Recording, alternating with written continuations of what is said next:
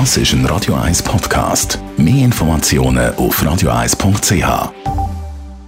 Die Morgenkolumne auf Radio 1 präsentiert vom Grand Casino Baden.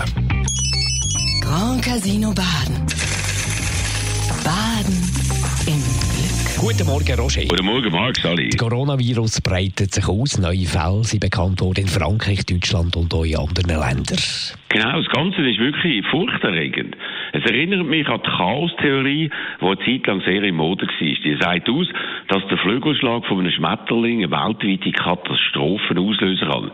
Der Schmetterling produziert einen Luftwirbel, der sich verstärkt und ausbreitet und damit grosse Verwüstungen einleitet. Und so etwas erleben wir jetzt. Auf einem Fischmarkt in Wuhan in China ist offenbar etwas passiert. Ein Fischmarkt, wo man auch so sympathische Sachen wie Schlangen und Fledermäuse angeboten hat, weil man in China eben praktisch fast alles isst. Das sind Leute mit einem bis jetzt unbekannten Virus infiziert worden. Und bis man das so richtig bemerkt hat und erste Gegenmaßnahmen eingeleitet hat, hat sich das Virus bereits in der ganzen Provinz und bald auch in anderen Ländern ausbreitet. Denn Wuhan ist nicht ein abgelegenes, rückständiges Dorf, sondern eine 11 Millionen Stadt, von der wohl die meisten von uns noch nie gehört haben, wo aber einen eigenen internationalen Flughafen mit Verbindungen in verschiedenste Länder der Welt hat. Und weil die kommunistische chinesische Regierung unangenehme Vorgänge immer möglichst lang vertuschen will und weil die Inkubationszeit von dem Virus bis zu zehn Tage geht, hat sich der Flügelschlag vom Schmetterling rasend schnell ausbreitet und niemand weiß, wie das weitergeht. Bereits sind über 130 Menschen gestorben und mehrere Tausend sind infiziert und viele weitere werden das erst in den nächsten Tagen erfahren. In einer extrem vernetzten Welt mit Millionen von Leuten, die jeden Tag in andere Länder fliegen, verbreitet sich eben ein solcher Vorgang viel größer und schneller als früher. Und die Folgen sind gravierend. Im Vordergrund stehen natürlich die Maßnahmen, die weitere Ausbreitung vom Virus zu verhindern. Ganze Provinzen werden abgeriegelt, Grenzen werden geschlossen, Flüge werden storniert. Das hat Auswirkungen, und zwar massive auf die Wirtschaft, wo man heute noch gar nicht richtig einschätzen kann.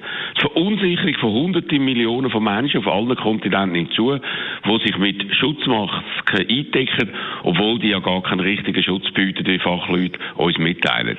Die Suche nach einem Impfstoff wird hektisch geführt, obwohl der im besten Fall erst in ein paar Monaten da sein wird. Fast alles ist offen, sehr vieles ist unsicher und das in einer Welt, wo wir das Gefühl haben, wir sie viel besser im Griff, als es in früheren Zeiten der Fall war. Aber früher denken wir an SARS, denken wir an die Vogelgrippe oder Ebola ist dann schlussendlich auch weniger schlimm rausgekommen, als man befürchtet hat. Richtig. Nicht, weil die Viren nicht heimtückisch und schlimm sind, sondern weil man eben gewaltige Anstrengungen unternommen hat.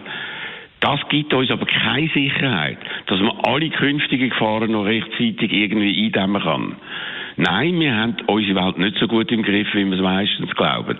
Wenn mit einer Gefahr die sichtbare und spürbare Inkubationszeit nicht ein paar Tage, sondern viele Jahre dauert, wie eben beim Klimawandel, dann reagiert die Welt eben nicht so schnell und effektiv wie bei einem Coronavirus. Und darum sind solche globale Gefahren noch viel gefährlicher. Dort sind wir offenbar noch viel weniger in der Lage, richtig zu handeln.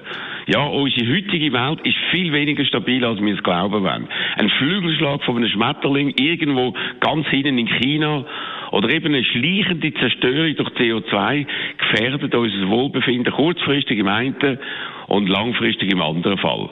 Vielleicht sollten wir uns das mehr bewusst sein als bis jetzt und nicht nach dem Bewältigen von einer Krise wieder blitzschnell zur Tagesordnung übergehen. Die Morgenkolumne von Roger Schawinski, die gibt es auch zum Nachlesen auf radio1.ch. Die Morgenkolumne auf Radio 1.